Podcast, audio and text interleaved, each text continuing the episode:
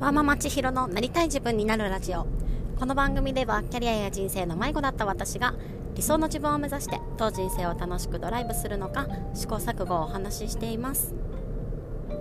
はいおはようございます。今日は8月17日月曜日ですね。今日からお仕事が再開される方もいらっしゃるかと思います、えー、今週も頑張りましょう、えー、今日のテーマなんですが昨日に引き続き、えー、子育てとダイバーシティについてのお話です。えーと、昨日はですねこう自分自身のダイバーシティのアップデートというようなお話でなんか互いの違いっていうのを知っているだけではなくそこにこう興味を持ってこう掘り下げていくことですね。こう違うんだなって終わらずに例えばこうどうやったらこんな風に考えれるのかなって考えてみることだったりとかこの違いって何で生まれたんだろうってこう興味を持って例えば聞いてみることだったりとかそういったアクションでよりこの多様性というものを深めていくことができるかなという部分とあとは単純にその私がオンラインコミュニティに入ってこういろんな人の考え方だったりとか行動っていうのを目の当たりにして知ることができたようにこう自分自身がいつもと違う環境っていうところに身を置いてみるだったりとかそういった場所に足を踏み入れてみるっていうのもそのダイバーシティをアップデートする自分自身のダイバーシティをアップデートする一つになるのかなというお話でした。で今日はそのダイバーシティと子育てについてのお話になります。よかったら最後までお付き合いください。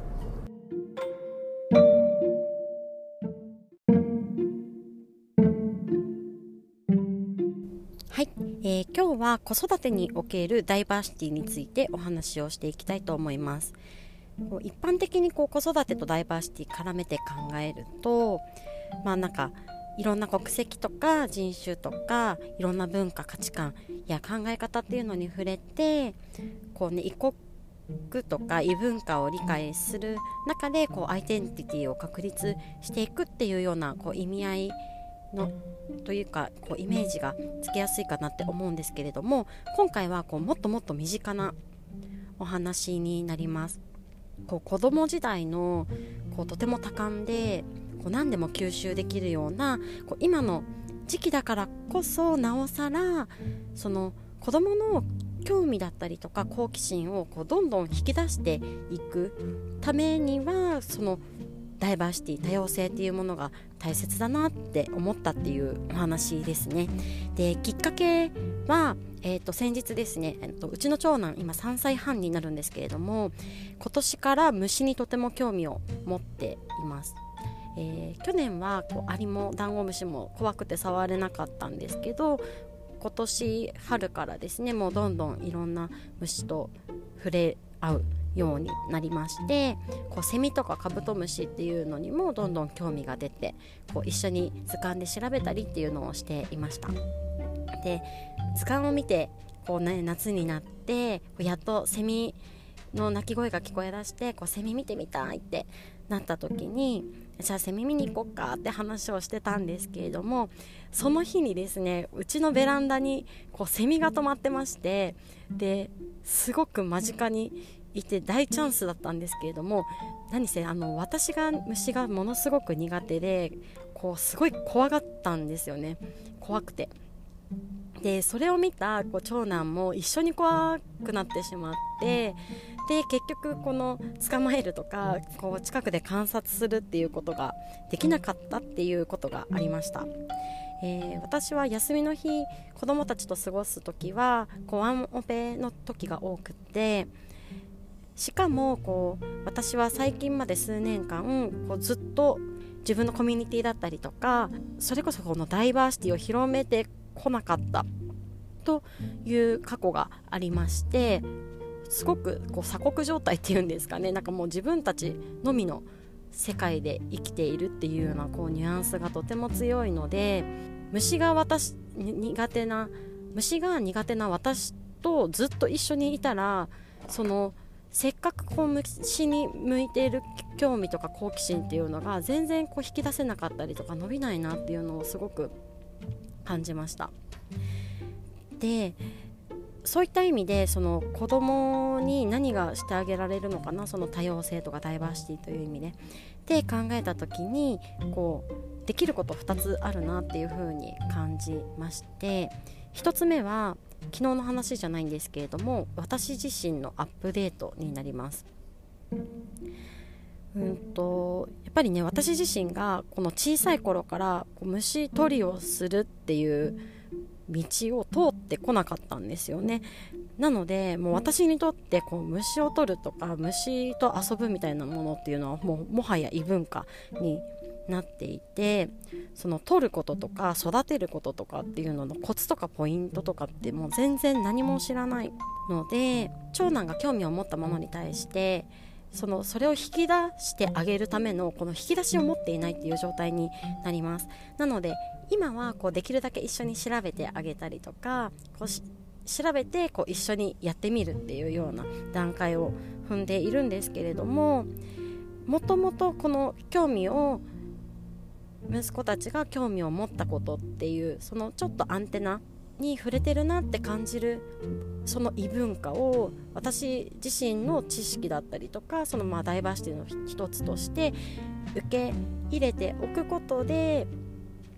こうなんか伸ばしてあげるサポートにつながっていくんじゃないかなというふうに思いました、ね、虫に関してもそれであのセミ取りに昨日行ったんですけれどもやっぱりねこのどの木にどんな風にいてどんな風に取ればいいのかとかも全然わかんないのでとりあえず公園に行ってみて鳴き声は聞こえるんですけどセミの姿は見えなくてなので結局このセミの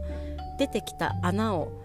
見て面白がるとか そのなんかセミの抜け殻を探して集めるとかなんかねそういうことしかできなかったんですけどなんかここもねなんか私がもう少しこうできるものの引き出しっていうのを持っておいたらなんかあれもやってみようよこれもやってみようよってこうなんか教えてあげながら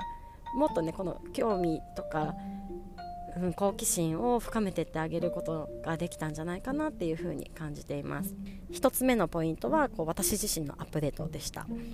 でもあのこれについてはうんと子どもたちが何かこう興味を持っているって私が察知できたりとか、うん、なんかアンテナに触れてるんだろうなっていうのを感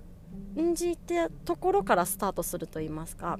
うん、興味を持ったものにしか通用しないなっていう風に感じています。なのでそもそものその興味の幅を広げるとかそのきっかけを作ってあげるっていうことをしなくちゃいけないなと思っていてそれについてそのダイバーシティを広げるためにできるポイント2つ目は環境の設定になります。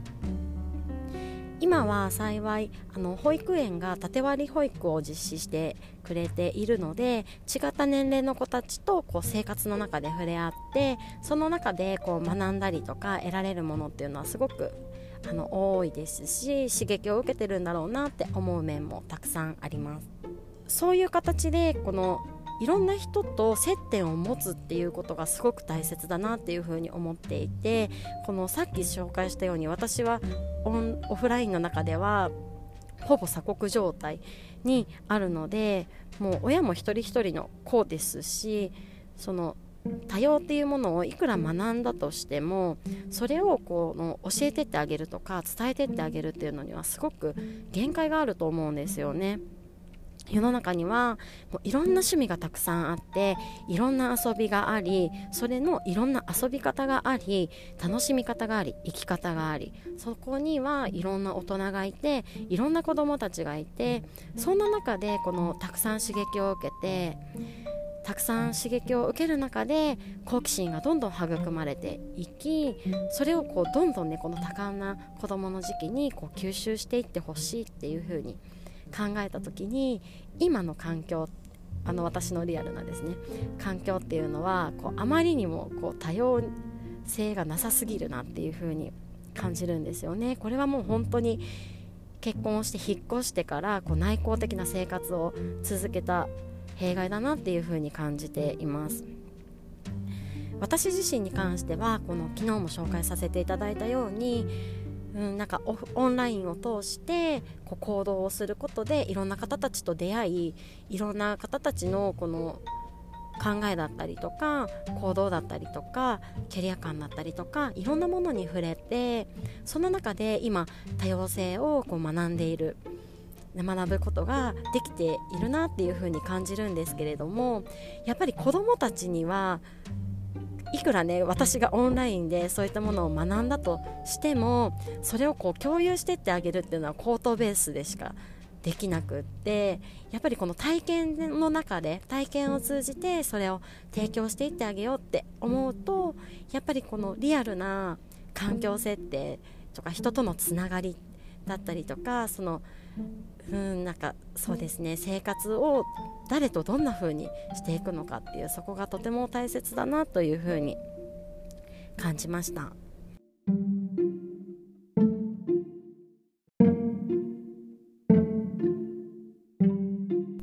はい。今日は子育てとダイバーシティについてお話をさせていただきました、うんと、といろんな国籍とか人種とかでこう異国とか異文化っていうのを理解するっていうようなこう広い意味でのダイバーシティっていうのももちろんそうなんですがもうそれよりももっともっと身近なところでその多感な子どもの時期のこう興味だったりとか好奇心を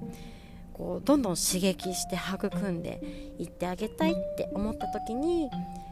できることを2つを考えてみました。1つ目は自分自身がこうアップデートを続けるということです。アップデートを続けることで子どもがこうアンテナを張った何かに対してうんともっとそれを深めてあげれるようなこうサポートがしてってあげれるのかなっていうのが1点目。でもう1点は環境の設定です。やっぱりこの口頭で伝えるっていうのは私もただの個人の子であるのでその中でこう多様を伝えるっていうのはすごく難しいことだなというふうに感じています。それこそこの異国籍とか異文化とかそんな大きいことのもっと前の段階でいろんな趣味があり遊びがあり遊び方があり生き方がありいろんな大人がいていろんな子供がいてそんな中でこのたくさん刺激を与えてあげたいといいますか好奇心を育んであげてうんとこう柔軟に吸収していってもらいたいなっていうそのためにもオフラインの中で、うん、なんかいろんな大人とかいろんな子どもたちとこう触れ合う接点をこう積極的に作ってってあげるっていうことがとても大切だなと思ったので私自身がこう今はねこの内向的な生活っていうのがこう継続しているような状態になるのでどんどんこの子どもたちと一緒に外に出てこういろんな人たちと会って触れ合ってそんな生活をね今後あのどんどんこう高めていきたいなというふうに思いました。はい。では今日も最後まで聞いていただいてありがとうございます。また明日。